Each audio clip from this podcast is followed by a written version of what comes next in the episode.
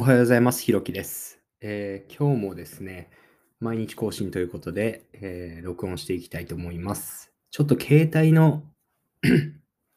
アンカーのアプリがあまだ起動できないので、パソコンで撮影しているんですけど、やっぱり昨日聞いたんですが、ちょっと音質は悪くなってますね。ちょっとあとは家の工事が入ってるので、もしかしたら途中で工事音とかが入っちゃうかもしれませんが、えーご了承ください。はい。ということで、今日は、えー数学者が考える頭のいい人とはという話をしたいなと思います。えーこの間というか昨日ですね、あの、新しい本を借りてきまして、えー東大の先生、文系の私に超わかりやすく数学を教えてくださいという数学の学び直し本ですね。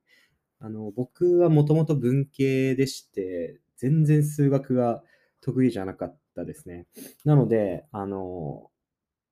SF 小説とかを読んだりするときに、こう、ちょっと込み入った物理学の話とか、数学の話とかが出てくると、もうすごいアレルギー反応が起きちゃって、なんか、周りの人よりも自分は SF を楽しめないんじゃないかとか、そういう感じに思ったんですよね。数学ができないばっかりに。なので、ちょっと、えーまずは入門本から、え数学を学び直してみようかなって思って、この本を借りてみたんですが、この本の序文、序文というか、え最初の方に書いてあるところですごく面白かったのが、えその東大の先生ですね。えーと、西成さんという方ですね。の、え頭の考える頭の良さっていうのが思考体力があるということだと書いてあったんですね。その思考体力っていうのが、えーっと、まあ、粘り強くですね、その論理を積み上げていく、えー忍耐力というか、それを、えー数学は鍛えてくれるという話だったんですよ。で、その話を聞いたときにすごく思い出したことがあって、えーっと、僕の小学校時代の同級生に、あの、すごく変わったやつというか、まあ、頭がいいんだけど、ちょっと変なやつがいたんですよ。で、僕は、えー小学生の頃は結構なんか容量が良かったせいで、成績もうーんと学年の上位の方にいたんですけど、その子ももちろん上位の方にいて、えー結構学力を競い競い合うような仲だったんですよね。で、えーと、その子が算数の問題でわからない問題があったときに、あの、僕はですね、あの、基本的にテキストで書いてある解法を問題に当てはめて、ただ解くだけという感じで、応用問題、あ、これ考えてもちょっとわからないなって思ったときは、すぐに答えを見て、その解法をどんどん自分にストックしていくみたいな勉強法だったんですよ。だから、えーっと、そこにある論理というか、どういう過程でその答えにたどり着くかっていうよりかは、その型を、えーっと、丸々暗記するような、まあ、ダメな勉強法だったんですね。で、一方で、その、ちょっと変わった子っていうのは、あの、その過程が自分の頭で理解できない、納得できないってなった時に、あの、意地でも食らいつくというか、何度も先生に質問して、あの、すごく覚えてるのが、お昼前にその数学の、数学というか算数か、算数の、えー授業があって、そこでわからないことがあった時に、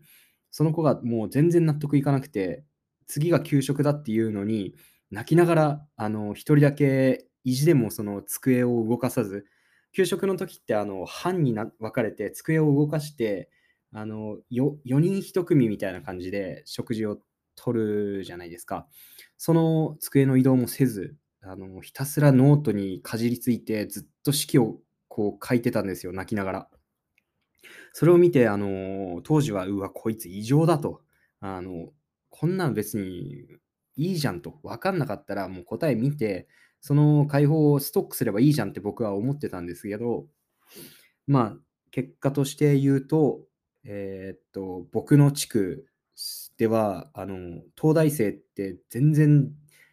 おそらく出たことがなかったぐらいの、あの、すごい田舎だったんですけど、えっと、その子は最終的に東大に合格しました。うん。で、えっと、それをすごく思い出したんですよね。この思考体力っていうのを、えー、見たときに。だからこれってめちゃくちゃ大事な力で、あの、数学によってこれが鍛えられると、えー、そういうふうに書いてあったときに、ああ、確かにそうかもしれないと、えー、僕はすごく あの思いました。うん。やっぱり数学って、あの日常生活